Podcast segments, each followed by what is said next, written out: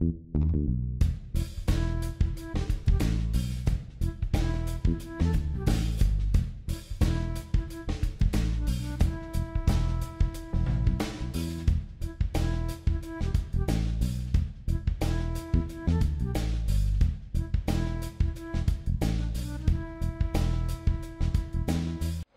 Muitas coisas nos incomodam no contemporâneo, esse tempo de quebra, né, onde as coisas é, esgarçam na nossa frente. Há um tempo atrás a gente brigava para abrir possibilidades, para quebrar valores. Hoje o nosso trabalho é de compor, tudo é, em nossa frente se esgarça. Mas tem algo no meio de tudo isso que é mais grave e que talvez é, construa ou permita destruições ainda maiores e que a gente não deveria permitir, que é a desvalorização da vida. Vida é uma palavra que não tem mais nenhum valor, infelizmente, né? A gente perdeu, inclusive, a noção do que é a vida. E, era disso, e é disso que eu quero falar hoje. Não da sua vida, porque quando a gente fala de vida, a gente pensa na vida, na minha vida. O que é a minha vida? Ah, eu não posso pensar a vida se não for a partir de mim. Posso sim. E aí começa a filosofia. Aí começa um tipo de pensamento que sai do particular para olhar de cima. De cima não é com superioridade, mas numa outra perspectiva, o geral. Quando eu olho a minha vida, eu penso em quantos anos eu tenho, no período que eu, em que eu vivo, né, até no meu tempo. Eu não estou dizendo isso. Sair da minha vida e olhar o meu tempo, isso também é bacana. Agora, sair da minha vida pessoal e pensar a vida como um fenômeno é o que eu estou propondo fazer aqui. Então, o que é a vida? Né? Para ler o Agurran, um paleoantropólogo que está estudando a vida orgânica em expansão, o que ele caracteriza como sendo vida, uma força que busca cada vez mais se libertar dos impedimentos da natureza, né, em direção a uma expansão maior em relação ao universo. O peixe é limitado ao universo da água.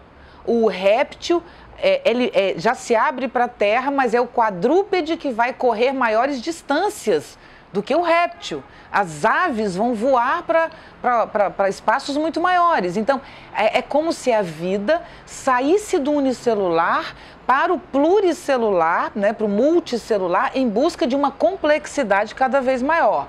Isso é o que o Leroy Gourand caracteriza como vida. E para Nietzsche, o que é a vida para Nietzsche? Esse é um tema fundamental no pensamento dele, é daí que ele parte. Mas a grande busca dele, que coloca em questão a própria história da filosofia, é pensar a vida não a partir da literatura, o que os filósofos anteriores, o que os sábios pensaram. Nietzsche se propõe olhar a vida de frente, acompanhá-la, persegui-la nas suas menores manifestações, ou seja, é olhar para a vida sem uma valoração moral. É isso que ele propõe fazer. Olhar a vida, ver a vida acontecendo, sem olhar, perceber ali bem e mal, certo e errado. Então, Nietzsche se propõe em sua vida a olhar a vida de frente, olhá-la nos olhos, com coragem, para dizer quem ela é. E aí é bastante interessante porque ele diz: A vida me disse, vê, eu sou aquilo que deve sempre superar a si mesmo. Esse é um conceito fundamental. A vida como superação. A vida é aquilo que precisa se superar, ir além, expandir. Então, quem é o homem para Nietzsche no processo da vida? E eu vou falar disso na próxima semana melhor. O homem é uma ponte. O homem é um processo, né? É como se nós vivos, não apenas seres humanos, animais, plantas, né? Pegássemos a vida num ponto e entregássemos em outro. E qual é a nossa obrigação? Expandir essa vida, né? torná-la maior e mais ampla. Eu vou agora terminar dizendo algo bem do, da, da, minha, da, minha, da minha experiência pessoal, de como eu vejo tudo isso.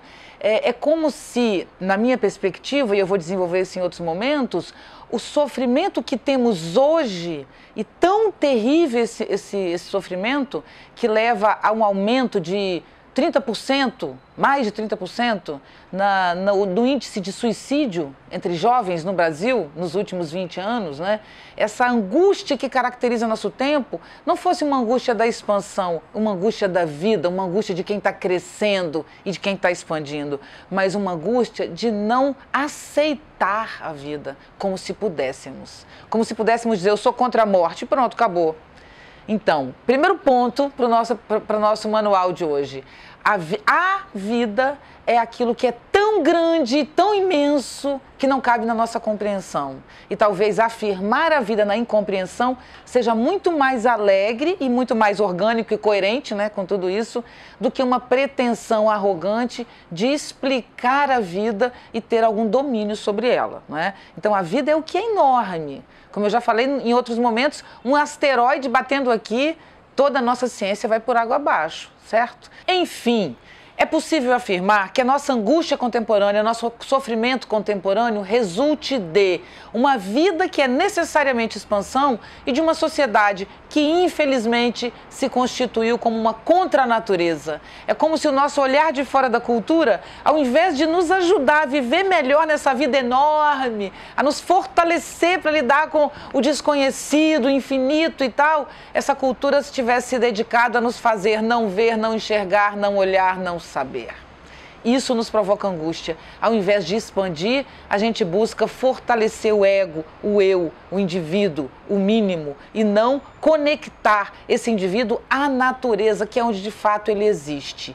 Expandir abrir a nossa alma para que ela se torne mais larga e possa caber mais contradição, é também um movimento de uma sociedade que existia como um triângulo, como uma pirâmide e agora se expande em rede, né? Pelo menos esse é objetivo, quem sabe não seja essa uma possibilidade para a nossa cultura nos fazer viver melhor.